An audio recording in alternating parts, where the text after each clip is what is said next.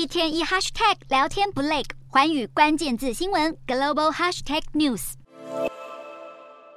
总统蔡英文特别穿上喜气洋洋的红色上衣，透过影片发表春节谈话。总统表示，今年依旧是充满挑战的一年，政府会持续守主权、护和平，打造一个更好的台湾。对中共军舰、军机频繁扰台。